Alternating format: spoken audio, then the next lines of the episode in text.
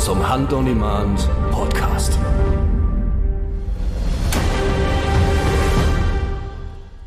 Ja, Freunde, es ist wieder soweit. Hand on Demand Podcast. Wir sind schon im Oktober angekommen. Der September liegt hinter uns. Die Hirsche schreien immer noch. Aber Ruven und ich haben vor allen Dingen einen besonderen Gast heute hier, weil jeder Gast von uns besonders ist. Aber wir haben heute den einzig wahren Hermann Jagdkrone hier. Hallo Hermann, schön, dass du dabei bist. Ja, grüßt euch beiden. Herr Manos, endlich bist du auch mal dabei. Ja, es hat ein bisschen gedauert, äh, aber das passte jetzt, nachdem ich äh, die stressige Phase meines Studiums jetzt hinter mir heute gelassen habe, ähm, habe ich mir dann auch mal jetzt die Zeit genommen, passend zum Wochenende mit euch in den Podcast reinzustarten. War's denn erfolgreich, Hermann? Hat sich die Arbeit der letzten Jahre gelohnt? Ja, was heißt erfolgreich? Das ist immer so eine Definitionssache. Aber ähm, ja, ich habe jetzt meinen Masterabschluss fertig und äh, habe den natürlich neben den ganzen Jagdvideos, Hand on Demand und äh, zusätzlichen privaten Kram äh, in den letzten Monaten irgendwie gerockt. Ähm, ich habe bestanden und äh, ich glaube, genau das zählt. Habe dabei meine größte Leidenschaft nicht vernachlässigt, wie ihr das auch auf Hand an dem Wand gesehen habt. Und äh, bin jetzt zufrieden, äh, dass ich einen ja, relativ hohen Abschluss jetzt geschafft habe und nun ja ins Berufsleben oder äh, noch mehr in die Jagdbranche einsteigen kann. Und ja, bin gespannt, was so die nächste Zeit alles ergibt. Aber Fakt ist, vor Februar setze ich nicht meine, äh, meine Füße in irgendeine Arbeitsstelle rein, weil jetzt beginnt erstmal die spannende Zeit. Jetzt, jetzt willst du dich belohnen für das, was du geleistet hast, ne? Getreu dem Motto, bei deinem Master dabei sein ist alles. Jo. ja, belohnt wurde Hermann ja sozusagen schon in Serbien, aber Hermann, äh, viele wissen das ja wahrscheinlich gar nicht. Was hast du denn studiert? Also ich habe erst ähm, Bauingenieurwesen studiert, da habe ich den Bachelor drin gemacht und jetzt den Master in Wasserwirtschaft im globalen Wandel. Das ist schon sehr an Bauingenieurwesen, an äh, einige Wassermodule angelehnt, Hafenbau, Offshorebau, ähm, Verkehrswesen. Ähm, ja, und von daher bin ich auch immer so ein bisschen in der Natur geblieben, aber bin äh, auch handwerklich begabt, habe ja vorher eine Tischlerausbildung gemacht und daher äh, hat sich das ergeben, äh, dass ich in der Baubranche äh, erstmal ein bisschen Fuß fasse. Zumindest da was lerne, weiter lerne. Das ist echt schon allerhand, was du da so angestellt hast. Du hast eine Tischlerausbildung gemacht? Ja, Rufen. Äh, die habe ich äh, ganz am Anfang gemacht. Danach bin ich ja dann nach Namibia, habe da mein Auslandsjahr als äh, Jagd- und Farmhelfer gemacht und dann äh, den ganzen anderen Kram. Ne?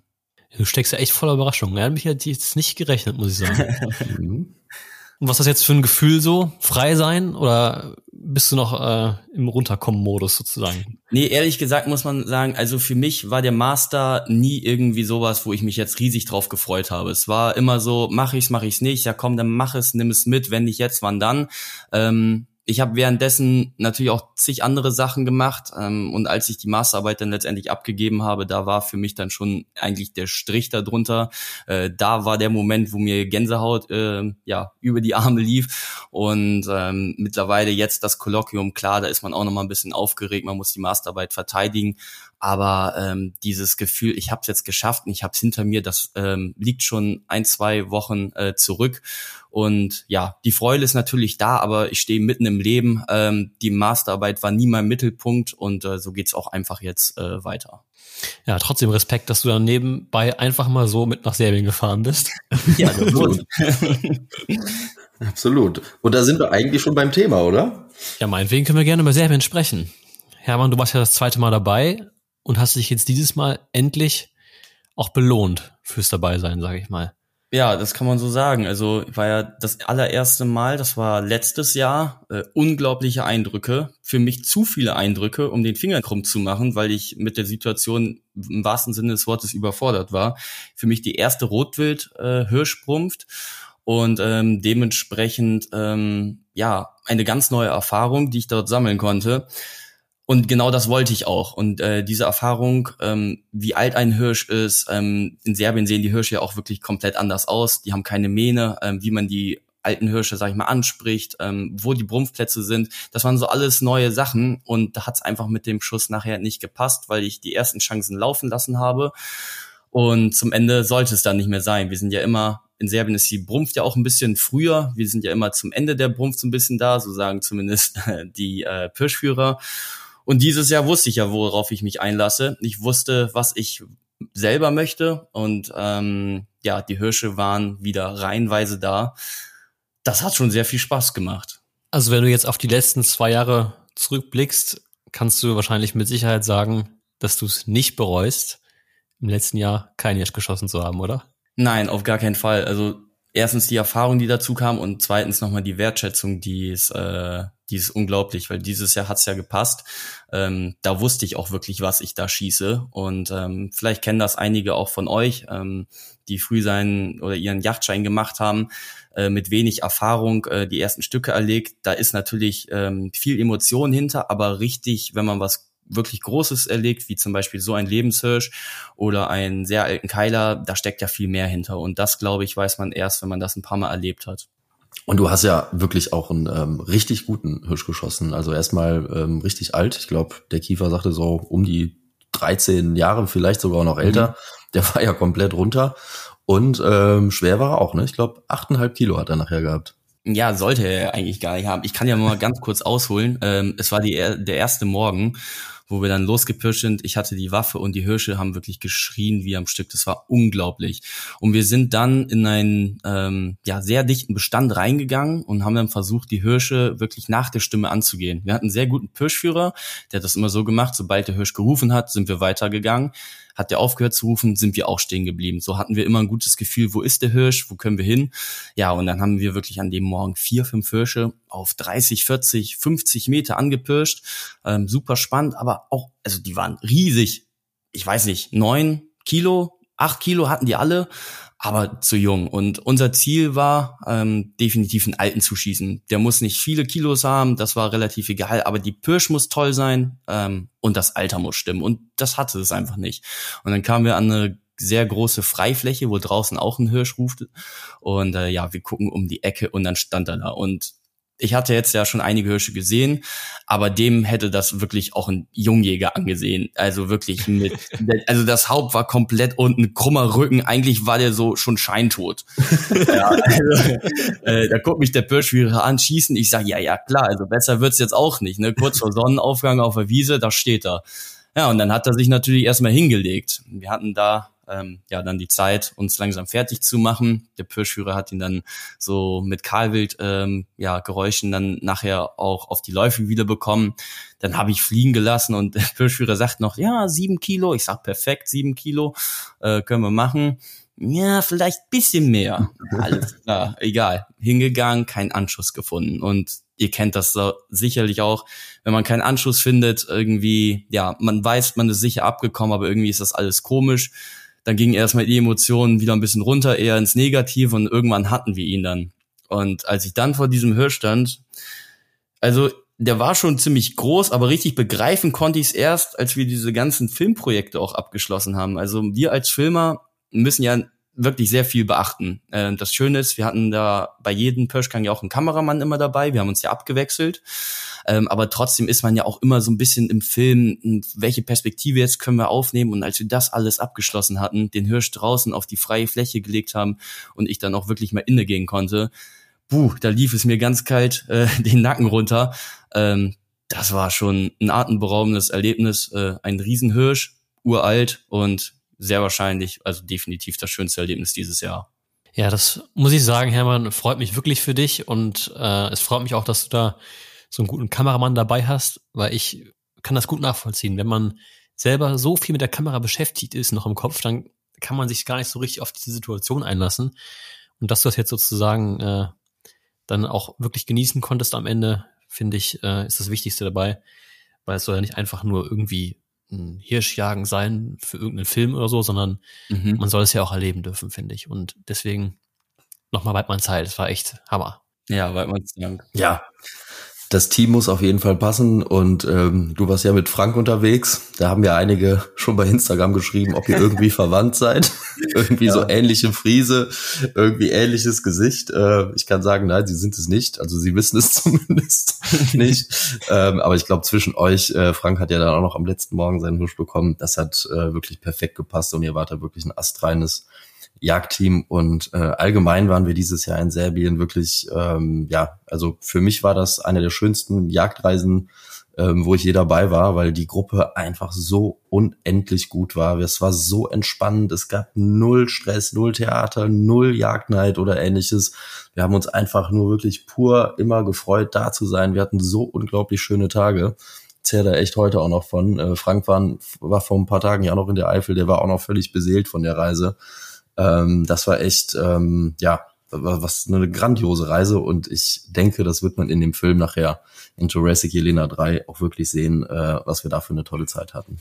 Und große Überraschung, ich habe es geschafft, keinen Hirsch zu schießen. ich bin wirklich nur als Kameramann mitgefahren. Wer hätte es gedacht? Da bin ich auch wirklich äh, sehr stolz auf dich. Ich muss ganz ehrlich sagen, ähm, mitkommen ist das eine, ähm, sich auch über die anderen freuen, aber du hast dich ja, also du hast ja komplett mit durchgezogen. Ne? Also ich sag mal so, wenn man so einen Hirsch schießt, dann ist man ja auch sehr euphorisch.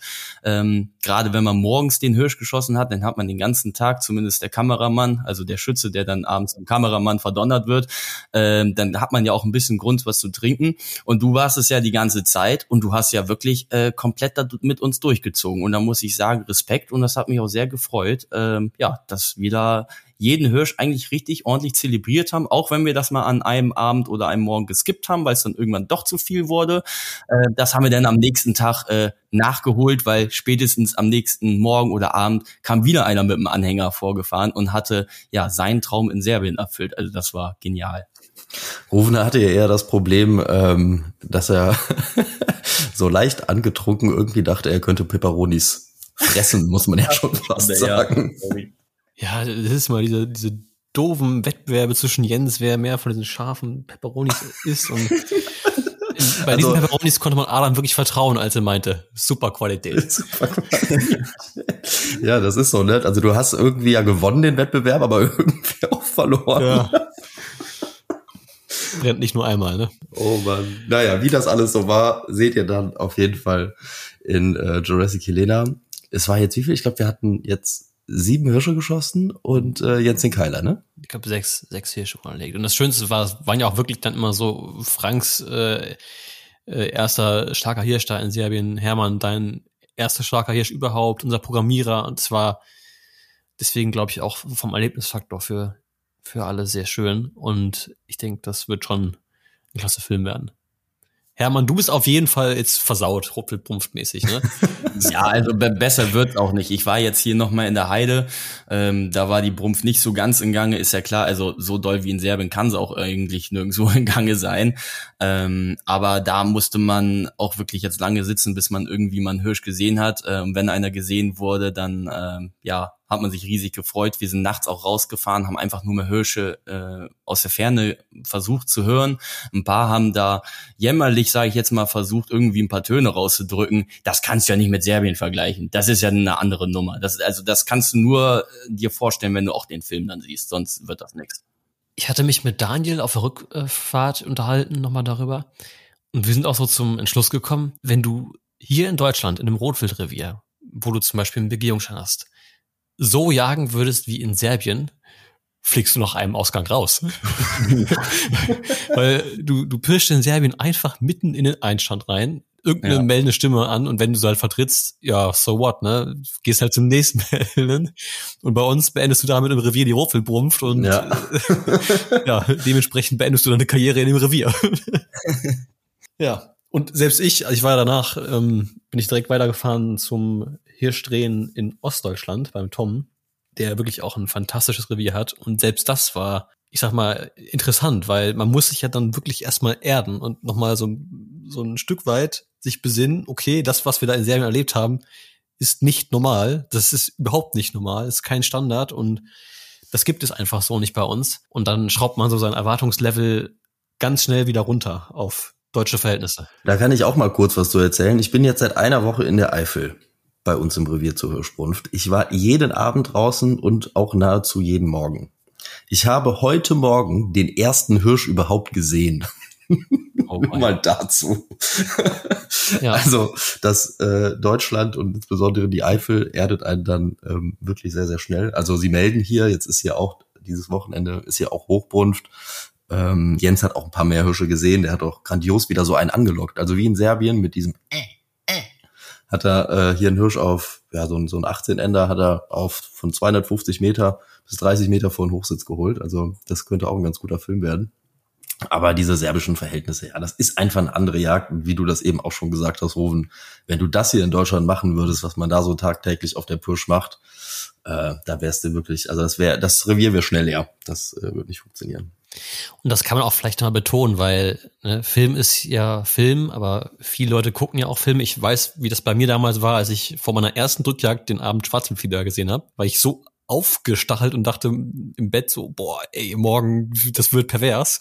Rückjagd. Hab dann gar nichts gesehen und so ist es halt mit solchen Filmen auch. Ne? Also das ist ja nicht die Realität von Rotwildbrumpf. Das muss jeder sich hinter die Ohren schreiben, wenn er diesen Film sieht, sondern das ist schon äh, ja auch ein Stück weit exklusiv und das darf man hier auch in Deutschland nicht erwarten. Ja, und ich meine, Jens und ich, als wir da unterwegs waren, wir haben ja dieses Jahr mit Abstand am wenigsten gesehen, so im Vergleich ähm, mit den anderen. Ähm, ich glaube, wir sind vielleicht boah, fünf oder sechs Hirsche angegangen in den drei Tagen. Und äh, normalerweise geht man ja mit Sicherheit so boah, zwischen 20 und 30 locker an in diesen drei Tagen. Aber manchmal hat man auch da dann einfach Pech und ist es irgendwie schwer weil bei uns in dem Revierteil haben die Hirsche einfach nicht so gut gerufen dieses Jahr. Ne? Trotzdem waren wir ja sehr erfolgreich am Ende. Das kann man so sagen. War ja dann auch etwas überraschend. Ach, ja, ja schön. Was steht bei euch jetzt an? Also ich äh, bin gerade meine Tastatur brennt, sage ich mal, weil ich Filme mit Hochdruck schneide. Deswegen jagd ich erstmal nicht so viel, aber ich glaube, bei Hermann, bei dir könnten wieder Maisjagden anstehen, stimmt das? Ja, richtig. Also die Mais-Ernte-Saison hat ja voll begonnen. Ähm, wir waren jetzt schon, oder ich war jetzt schon auf zwei Maiserntejagden und äh, man muss ganz ehrlich sagen, ich habe vor drei Jahren, glaube ich, den letzten Maiserntejagdfilm geschnitten und hochgeladen, die auch immer bei mir relativ erfolgreich sind. Und äh, seitdem ist das aber auch ein bisschen Flaute geworden, weil einmal, wir hatten ja letztes Jahr einfach keine Sauen da. Ähm, und davor hat es einfach nicht gepasst. Und dieses Jahr zweimal angestanden und zweimal waren Sauen drin.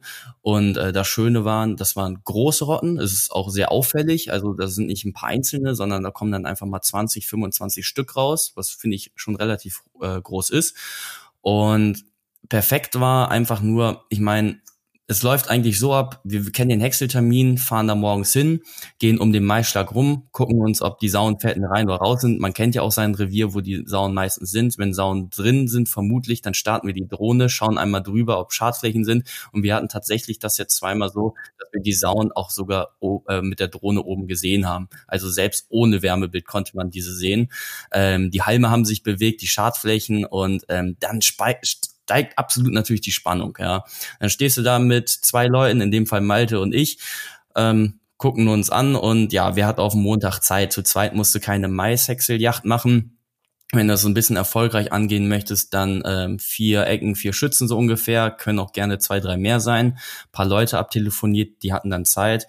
Ja, und dann standen wir da und ähm, die Sauen waren ziemlich nervös. Ähm, ich weiß nicht wieso, aber die wuselten immer schon hin und her. Das konnte ich oben mit der Drohne beobachten, ähm, ja, wo die Halme hin und her gehen. Ich meine, bei 20 Sauen, da merkst du das dann auch. Ähm, und trotzdem kamen sie auf der letzten Reihe wieder raus. Also wirklich, die letzten ein oder anderthalb Reihen, da stürmen die raus. Und das Beste für alle Jäger ist, wenn diese Sauen ähm, ja getrennt sind. Und ich habe es eigentlich immer so, dass ich eine Drohne habe. In der letzten halbe Stunde lasse ich die starten. Ist alles ein bisschen risky, weil man nie genau weiß, wann ist wirklich die letzte halbe Stunde.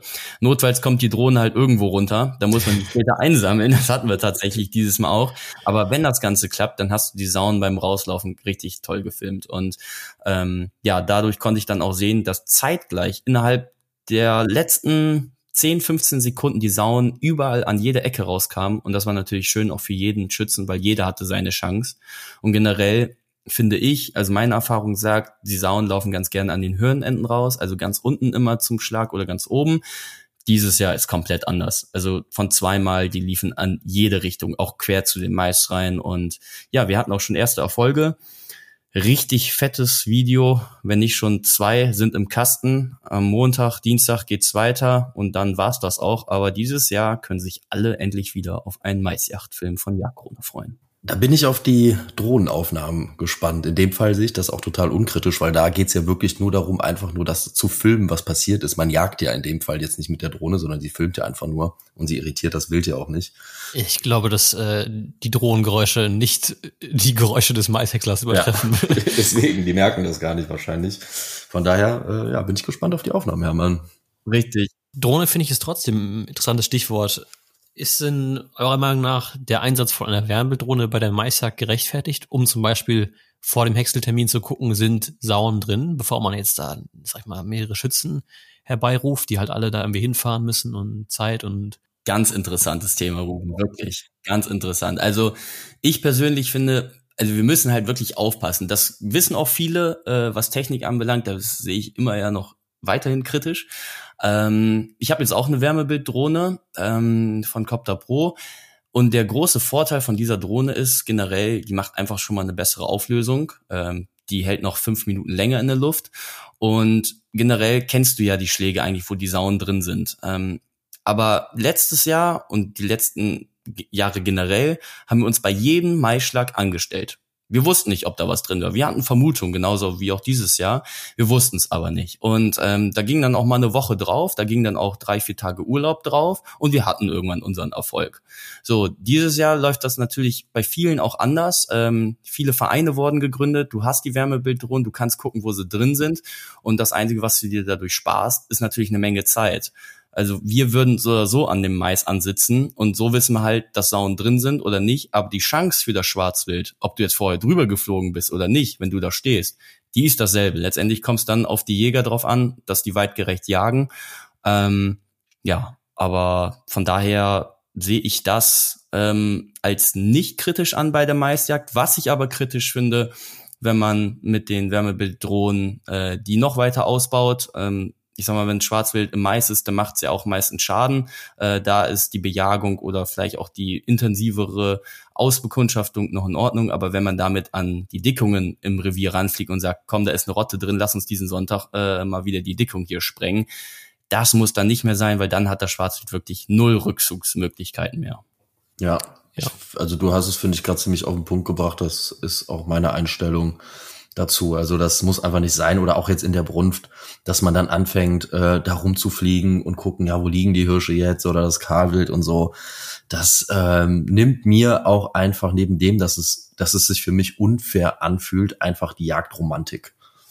Ja, also ich, ich finde auch sowieso, dass die Drohne ähm, Rotwild auch stört vor allem. Also ich mhm. habe mal vor massiv ich glaube, vor, vor sechs oder sieben Jahren habe ich mal, also keine Wärmedrohne, eine ganz normale Drohne, eine Aufnahme von einer Waldfläche machen wollen. Und da stand auf so einer Wiese zufällig tagsüber ein Stück Rotwild drauf. Und das hat aus, ich glaube, 200 Meter Entfernung die Drohne als Störung wahrgenommen und die äh, Flucht sozusagen ergriffen. Und da muss man sagen, dass man mit einer Drohne im Rotwildrevier, also sehr, sehr kritisch kann ich wirklich nicht empfehlen. Also auch gar keine Normaldrohne, sondern das würde ich einfach sein lassen. Ja, das braucht sie auch nicht. Also wir haben eh mit dem Rotwild, äh, pro Rotwild, sage ich jetzt mal so. Also lass das Rotwild da sein, wo es sein will und wo es ist. Ne?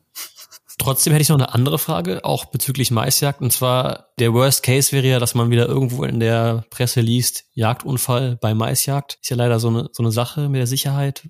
Ähm, Hermann, was ist da so das A und O? Worauf kommt es an bei der Maisjagd? Ja, generell, dass ähm, die Schützen erstmal wissen, wo der Sicherheitsbereich ist, wo der nächste Schütze ist, ähm, dass das vorher, dass es vorher wirklich ein genauer Plan gemacht wird, dass es da absolute Regeln gibt. Keiner verlässt den Stand, keiner rennt irgendwo her oder alle rücken immer jede Maisreihe näher an den Mais ran. Wir machen es so, dass äh, jeder einen Drückjagdbock hat oder auf anderen ähm, ja, Sachen steht, ähm, wo die aber auch mindestens genauso hoch sind äh, wie ein anderer Drückjagdbock. Bei mir ist es zum Beispiel der Pickup. Ich stelle mich meist noch oben auf die Bank dann drauf, um noch einen höheren äh, Schusswinkel oder einen besseren Schusswinkel zu bekommen. Und äh, das hängt natürlich dann auch ein bisschen von den Entfernungen ab. Also du kannst auf einem kleinen Drückjagdbock sitzen, dann kannst du aber auch nicht auf 150 Meter äh, deine Sau da flüchtig ja. beschießen. Dann kannst du dich gleich auf die Erde stellen.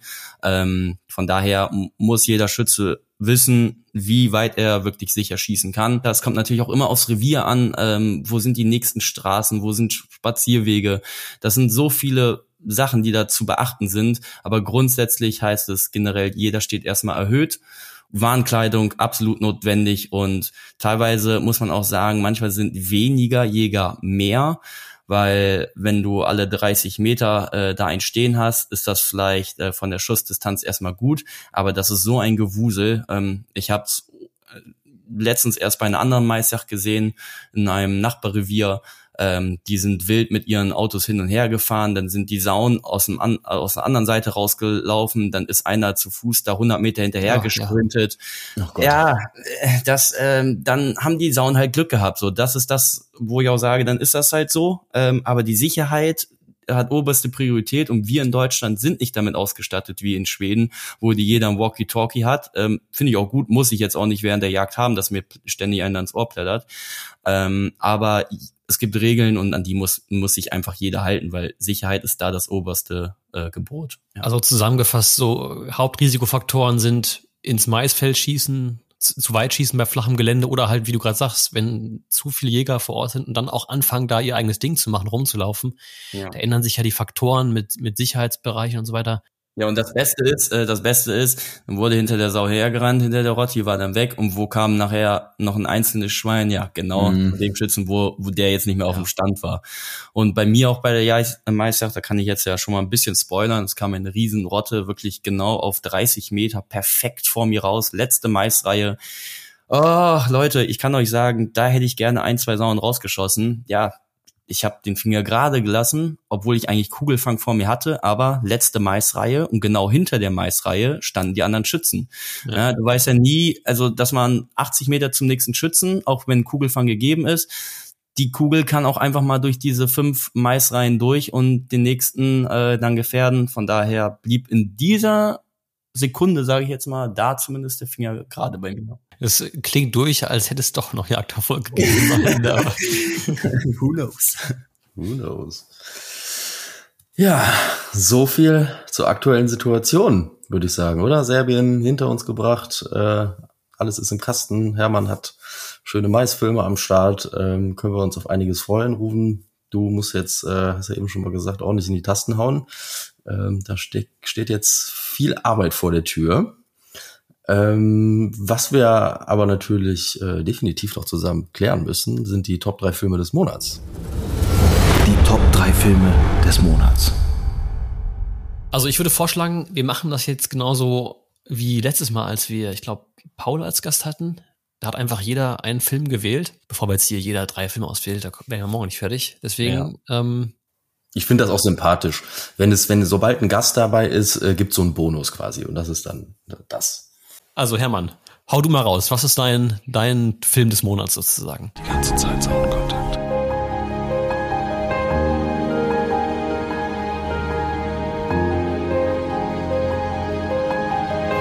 Also die äh, Spannung an der Rapskante, der Film von Feld und Jagd, den fand ich doll, ähm, weil man mal gesehen hat, dass es nicht selbstverständlich ist, dass man immer die passenden Sauen auch vorhat.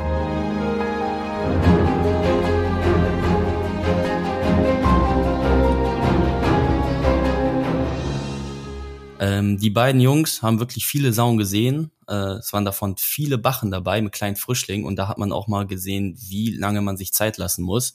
Und ähm, ich war dieses Jahr ja selber noch auf Weizenjagd. Von daher ähm, bin ich da voll äh, mit Jagdfieber äh, involviert, sage ich jetzt mal, und habe mir diesen Film gerne angeschaut. Vor allem Mecklenburg-Vorpommern immer wieder eine Gegend äh, voller Wild.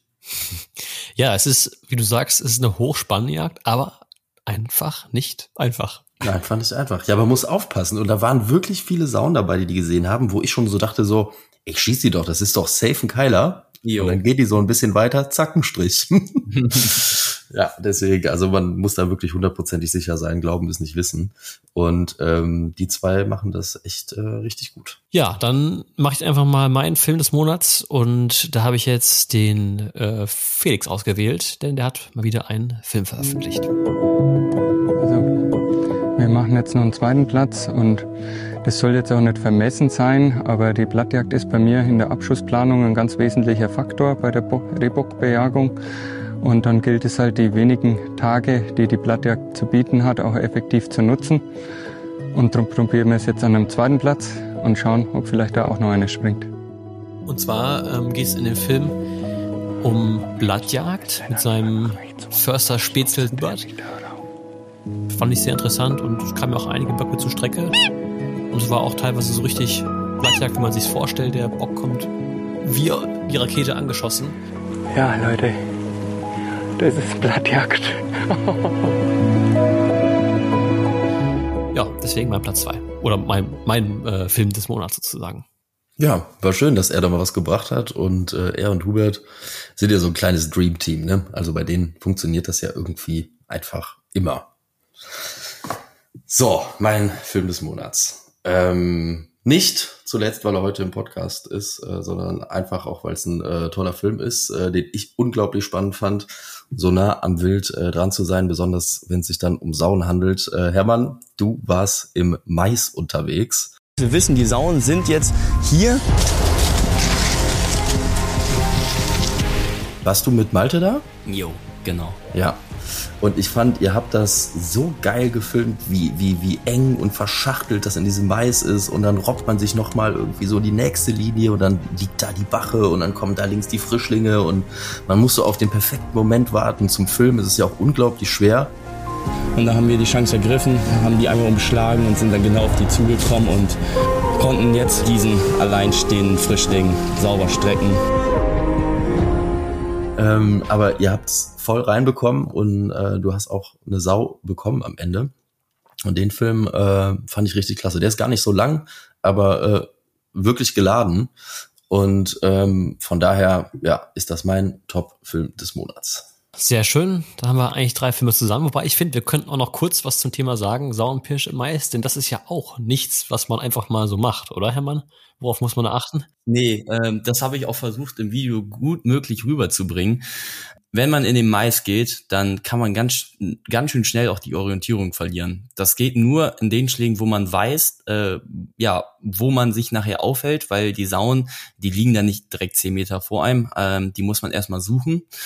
Und dazu kommt, ähm, wir haben die Jagd ähm, nicht bei mir hier zu Hause gemacht, im absoluten Flachland.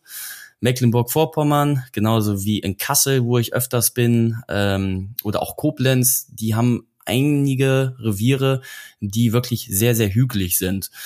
Und ähm, das ist eigentlich eine Grundvoraussetzung, ähm, ja. dass man eine sehr strukturierte äh, Reviergegebenheit hat. Weil wenn wir da schießen, ich meine, weit schießt man im Mais eh nicht. Das handelt sich so um 20, 25 Metern.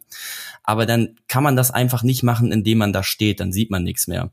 Und nur wenn man dann wirklich hinter der Sau ähm, ich sag mal, die Kuppe hat, wo es langsam hochgeht, so dass die Kugel auch Kugelfang ähm, hat im Erdreich. Nur dann kann man so eine Maispirsch machen.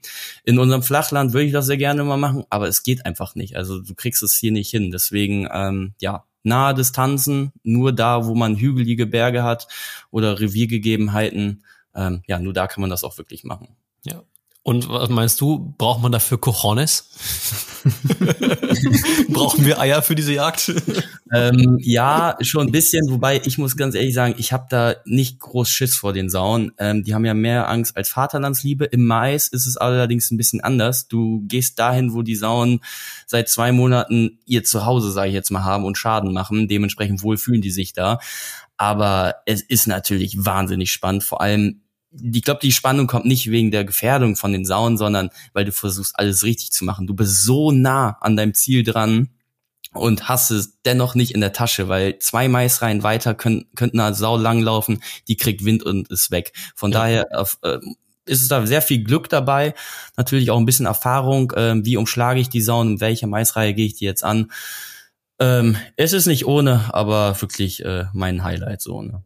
Ich musste gerade daran denken, wo du von Orientierung gesprochen hast. Ähm, wir waren früher als Kinder öfter mal in so einem Maislabyrinth.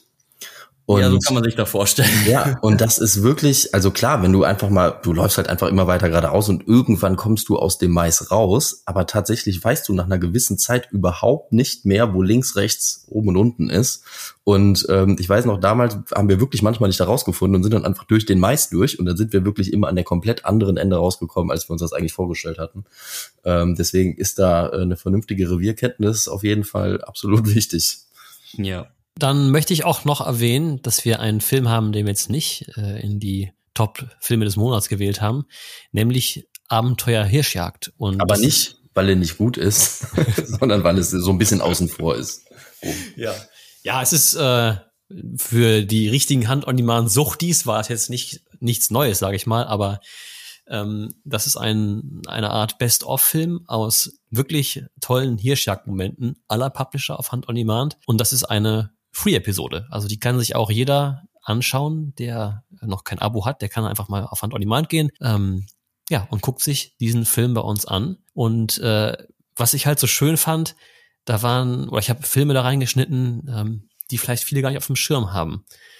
Äh, allen voran der ähm, Film aus Irland von euch beiden, Jens und Tim.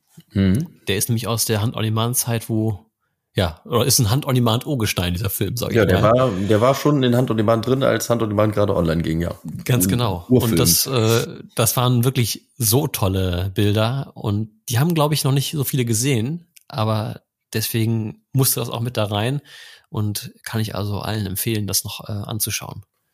Und äh, ein anderer Hand-on-Demand-Film ist jetzt auch noch rausgekommen vor einigen Tagen. Und zwar der Film über das äh, OCC in Polen bei TTA Jagdreisen. Da waren äh, unter anderem äh, Maxi dabei, äh, Andreas war dabei, Paul Reimann war dabei und ähm, noch einige andere. Das ist auch ein äh, sehr schöner Film geworden, ist vor ein paar Tagen äh, erschienen, kann man sich jetzt auch anschauen. Ja, damit wären wir durch. Aber ich glaube, Tim, du hast noch einige Neuigkeiten für uns. Ja, es gibt natürlich auch noch Neues von unseren Partnern. Neues von unseren Partnern. Und zwar gibt's momentan ein Gewinnspiel von RWS im HOD Club auf Hand on Demand und auf Instagram. Äh, auf Hand on Demand kann man äh, da ein Drückjagdpaket gewinnen, äh, bestehend aus fünf Packungen RWS Driven Hand im Kaliber 308 oder im Kaliber, Kaliber 3006. Ähm, da ist noch so ein kleines Drückjagdset dabei, äh, eine LWFs Cap in Camo Orange und äh, noch so ein Quicksleeve. Ähm, das kann man sich mal anschauen. Und äh, auf Instagram gibt's dann ähm, sozusagen das gleiche zu gewinnen, nur ohne Munition, weil äh, das auf Instagram nicht erlaubt ist und es den Hauptgewinn sowieso immer nur auf Hand on Demand gibt. Also da ähm, kann man ähm, kann man mal reinschauen. Ja, und ähm, das hat auch ein bisschen was mit unseren Partnern zu tun, das Thema, was jetzt kommt, und zwar das Thema Messen. Es geht jetzt ja wieder in den Winter. Zeit äh, für die Indoor-Jagdmessen sozusagen. Und als erstes äh, könnt ihr uns finden dieses Jahr noch, dieses Jahr noch, äh, und zwar nicht auf einer Jagdmesse, sondern auf einer Angelmesse. Wir sind ähm, auf der Angelwelt Berlin. Die findet vom 1. bis 3. Dezember statt. Und äh, da werden wir einen Stand haben, äh, werden da auch ja, ein bisschen Blödsinn machen und äh, Sachen erzählen und Sachen zeigen. Da können auf jeden Fall ähm, alle, ähm, die mit uns ein bisschen die Messe verbringen wollen oder uns mal kennenlernen wollen, äh, die in der Ecke Berlin unterwegs sind, äh, die können da uns gerne besuchen kommen. Und äh, ja, dann geht's Anfang nächsten Jahres los mit unserer Hauptmesse sozusagen, unserer Urmesse, wo wir schon beim Thema sind, und zwar ähm, die Jagd und Hund äh, da sind wir wieder ähnlich vertreten wie letztes Jahr, aber wir haben uns äh, für dieses Jahr wirklich ein paar absolute Highlights überlegt, äh, insbesondere bei der Filmpremiere von der vierten Drückjagd des Jahres jetzt schon äh, am Samstag und anschließender Standparty. Ähm, da wird es eine ganz besondere Show geben und äh, natürlich an den anderen Tagen wieder Filmpremieren, Vorträge der Publisher und so weiter und so fort. Und äh, nach der Jagd und Hund ich sag mal so, da sind wir wahrscheinlich wieder alle zwei Wochen krank. Und wenn wir dann gerade wieder gesund sind, geht es zu unseren österreichischen Freunden. Wir sind nämlich nächstes Jahr auch auf der Hohen Jagd in Salzburg vertreten vom 22. bis 25. Februar. Und äh, auch da wird es Filmpremieren und äh, Vorträge geben und spezielles Programm. Das sind wir gerade noch am Ausarbeiten. Äh, da freuen wir uns ganz besonders mal unsere österreichischen äh, Abonnenten, Freunde, Bekannten äh, zu treffen. Ich kenne tatsächlich ziemlich viele Leute aus Österreich. Ähm, und ich habe gehört, die Messe da ist auch recht feuchtfröhlich. So, also dieses Festzelt und das mit dem ganzen Bier und so. Also ich kann mir das schon total gut vorstellen irgendwie. Die haben ja sowieso einen schönen Humor, die, die Österreicher. Ich sag jetzt mal nichts. Du sagst jetzt mal nichts. Die, die österreichischen Medien haben keinen guten Humor. Also, ja, du hast da ähm, ambivalente Erfahrungen gemacht, ne? ja. ja, aber Rufen, pass einfach auf, äh, dass du nichts Illegales tust und dann passiert ja auch nichts. Ich denke, ich werde auf jeden Fall nicht mit dem Hubschrauber einfliegen. Schade, das war eigentlich mein Plan. Mist. ja. Hermann, auf welchen Messen bist du denn dabei? Ja, das ist eine gute Frage. Ähm, die nächste Messe, die ansteht, die ist in Hannover. Ich glaube, das ist die Pferd und Jagd. Ähm, ich war da mal vor, boah, da habe ich angefangen mit dem Film, da habe ich meinen ersten Preis gewonnen. Meinen ersten Preis, Platz zwei war das. Da habe ich einen großen Saufänger äh, gewonnen.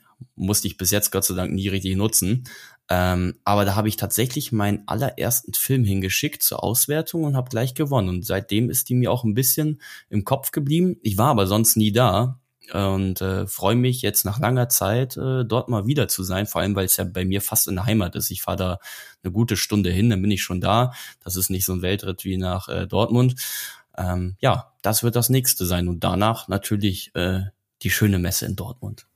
Aber ähm, was, was war denn das für ein Wettbewerb, den du da gewonnen hast bei der Pferd und Jagd? Das war ein Filmwettbewerb. Ich glaube sogar von der Landesjägerschaft Niedersachsen. Oh. Da durfte jeder ja seinen Film hinschicken. Die haben den ausgewertet und da wurde ich dann Platz zwei. Also, aber da, das war wirklich einer der ersten Filme, die ich überhaupt mal gemacht habe. Es ist schon noch so ewig lange her. Ja, heute hättest du natürlich gewonnen, ist ja klar. Ja, das steht ja außer Frage. Das brauchst du gar nicht. nee, aber das war schon ganz schön und ähm, von daher bin ich mal gespannt. Nicht ja, zuletzt, äh, weil ja auch äh, viele Pferdesachen angeboten werden und ähm, ja, meine Freundin, die würde sich das bestimmt da auch mal gerne angucken. Das ist ja generell auch toll für die ganzen Mädels und Frauen dort. Ähm, und vielleicht äh, sehen wir da oder ja, können wir da auch mal den ganzen weiblichen Abonnenten mal Hallo sagen, weil die äh, haben natürlich einen doppelten Grund, dort zur Messe zu kommen. Aber mach das nicht zu viel, sonst kriegst du nachher noch Ärger mit deiner Freundin. Ja, vielleicht hätte ich das auch gar nicht erwähnt. Nicht anfassen. Herrlich. Ja, aber ihr seht, wir haben ähm, ordentlich Programm vor uns in den nächsten Monaten, äh, deutlich mehr als die letzten Jahre. Und eine Sache, oh, das muss ich auch noch erwähnen, das darf ich auf gar keinen Fall vergessen. Ähm, wir machen gerade mit unserem weltbesten Programmierer Daniel zusammen unter anderem, ähm, bauen wir ein neues Hand-on-Demand. Und oh, ich freue mich so drauf, wenn das online geht. Also ich finde es jetzt schon, wie Hand on Demand ist. Also wie die Seite funktioniert und mit dem Kommentieren und den Gewinnspielen, pipapo. Ich finde das alles jetzt schon cool. Aber was jetzt, ja, ich will noch nicht zu früh sagen, wann der Release wird, weil das ist ja immer bei solchen Sachen, äh, kann sich das ja immer noch ein bisschen ziehen. Aber es wird definitiv dieses Jahr noch passieren, dass das neue Hand on Demand kommt. Und das wird wirklich einfach richtig, richtig. Mega, mega. Ich habe äh, Daniel in Serbien auch ein, zwei Sachen äh, vorgeschlagen oder gesagt, die ich cool finde. Äh, ganz cool gesagt, Hermann, ist alles schon in der neuen Website mit drin. Ich sag, alles klar, alles klar, ich will wieder weiter jagen. ja. Ich hoffe, dass jetzt der liebe Daniel nicht zu sehr unter Druck steht, diese Webseite noch auf Biegen und Brechen fertig zu kriegen, aber ich bin mal gespannt. Ich habe noch nicht so viel davon gesehen, also ich freue mich drauf. Wir haben uns so coole Sachen überlegt. Es ist so herrlich einfach. Ja, deswegen ähm, auf jeden Fall dranbleiben und äh, Abonnent bleiben, um das auch noch mitzubekommen. Herrlich. Schön. Ja, Freunde, gibt es Gossip zu erzählen? Es sind meistens die Geschichten, die sind schon wieder so wild, dass man sie äh, ja ist euch das, erzählen kann, oder? Ist euch das auch aufgefallen, dass sich so momentan, so nach dem Sommer, dass sich so unglaublich viele trennen? Das hatte ich letztes Jahr Eindruck. Letztes Jahr war das Trennungsjahr. Also gerade nach Corona und so ist eine Beziehung mit der anderen in die Brüche gegangen. Die trennen sich alle, besonders Frauen. Also Frauen trennen sich auch sehr oft in letzter Zeit. Ja, aber da ist doch eigentlich das Frühjahr für da. Ich weiß auch nicht, normalerweise jetzt, wenn es so kalt wird und gemütlich, man geht nicht mehr raus. Ja, Kaminstimmung, da bist du, bist du von der Socken da, da würde ich doch nicht irgendwie meinen Partner in Stich lassen. Nee, dann sitzt du dann da Weihnachten allein da. Aber gut, das kann ja auch alles Gründe haben. Ich weiß es nicht. Schwierig. Nein, aber gucken, wer sich alles dieses Jahr noch so trennt. Nein, also ich kann es keinem wünschen. wir, wir trennen uns auf jeden Fall nicht. Wir bleiben Nein. zusammen. Ein Team. Ein Team. Aber ich glaube, wir trennen jetzt so langsam unsere Session auf. Ich hätte nämlich auch kein Gossip mehr zu vermelden. Und wenn ihr nichts mehr habt, würde ich sagen, läuten wir jetzt mal getrost den Oktober einfach ein. Ja, das ist eine gute Sache.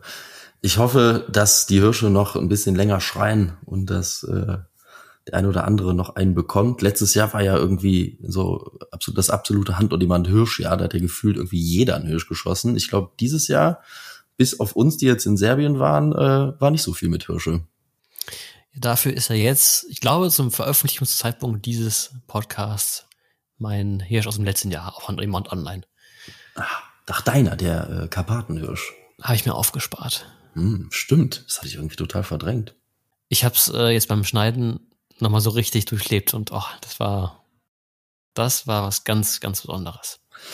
Na gut, Leute, machen wir den Deckel drauf. Äh, Hermann, du überraschst einen wirklich immer wieder, auch in diesem Podcast. Ich hätte gar nicht gedacht, dass du so geradlinig und viel auf einmal erzählen kannst und dann noch so gut. War uns eine absolute Freude. Ich hoffe, das äh, sehen die Zuhörer genauso. Du bist äh, jederzeit herzlich wieder eingeladen, wenn du was zu sagen hast oder musst wie du, wie, Ja, wie auch ja immer. danke. Aber die Einladung werde ich annehmen. Sobald da wieder äh, neue Stories sind, äh, werde ich mich melden. Perfekt. Also Freunde, dann Weidmanns Heil im Oktober und äh, wir ja, hören uns dann wieder im November. Alles klar, Horido. Horido. Da sind noch Frauen in der Deckung. Treibt sie raus, treibt sie raus, treibt sie raus, raus, raus. treib sie raus, treib sie raus, mein Marcel!